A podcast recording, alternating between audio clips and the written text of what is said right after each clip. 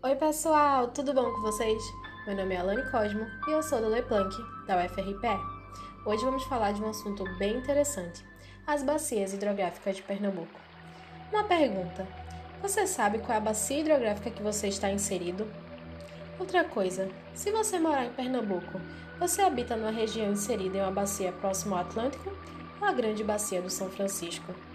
Para responder essas e outras perguntas, eu convido vocês a escutar mais um episódio do podcast Um Oceano de Ideias.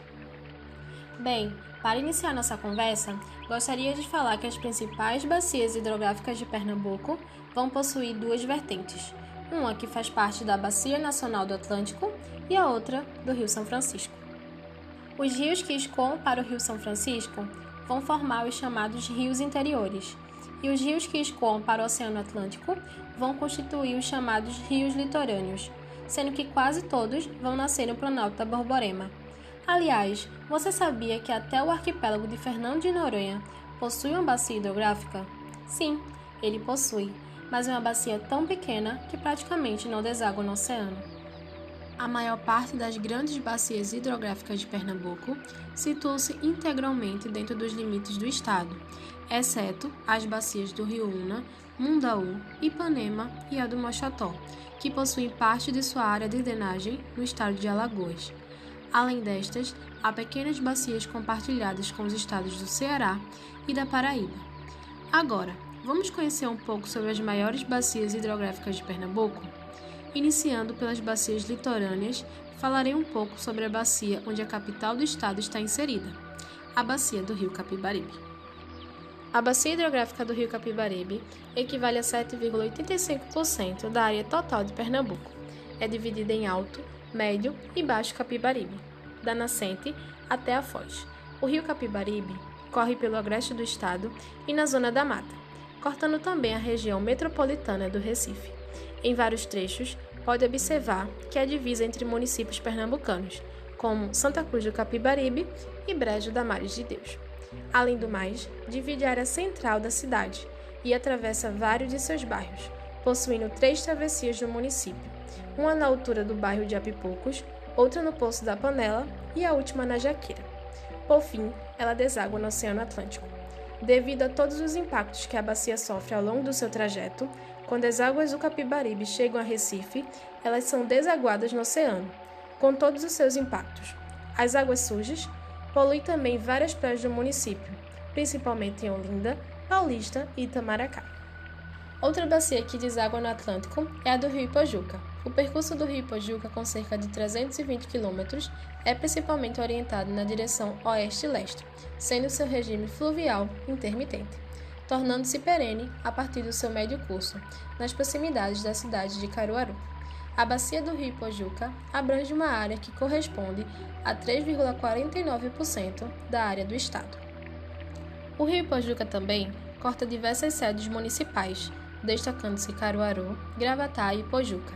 Vale destacar também que seu estuário foi bastante alterado nos últimos anos, em decorrência da instalação do complexo portuário de Suape. Outros impactos que essa bacia sofre é a enxurrada de nutrientes de fertilizantes e agrotóxicos que são utilizados nas plantações da zona da mata, sobretudo de cana-de-açúcar. É também por isso que a água dessa importante bacia possui muitas partículas oriundas da agricultura, o que acaba alterando bastante a vida aquática. Agora, vamos falar um pouco sobre algumas bacias que desaguam no São Francisco.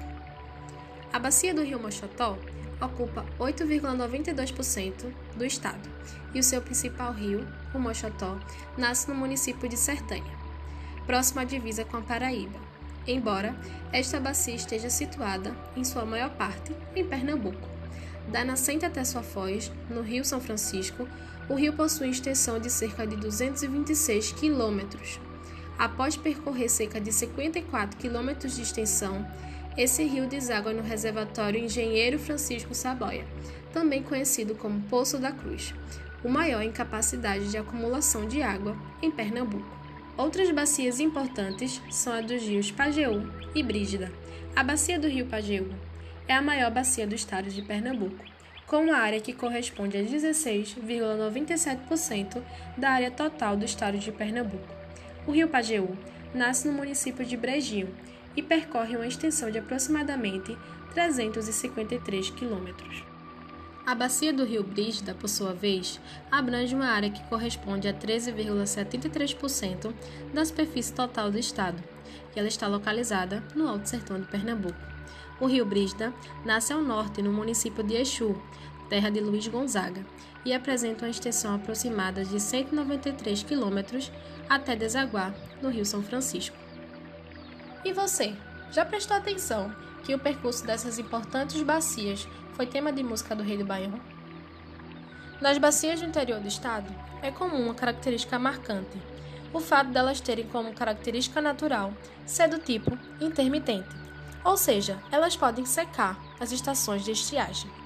Essa condição é natural no semiárido, mas ela tem sido agravada pelo impacto ambiental, típico no sertão e no agreste, que é a criação de barragens ao longo do percurso dos rios e dos riachos.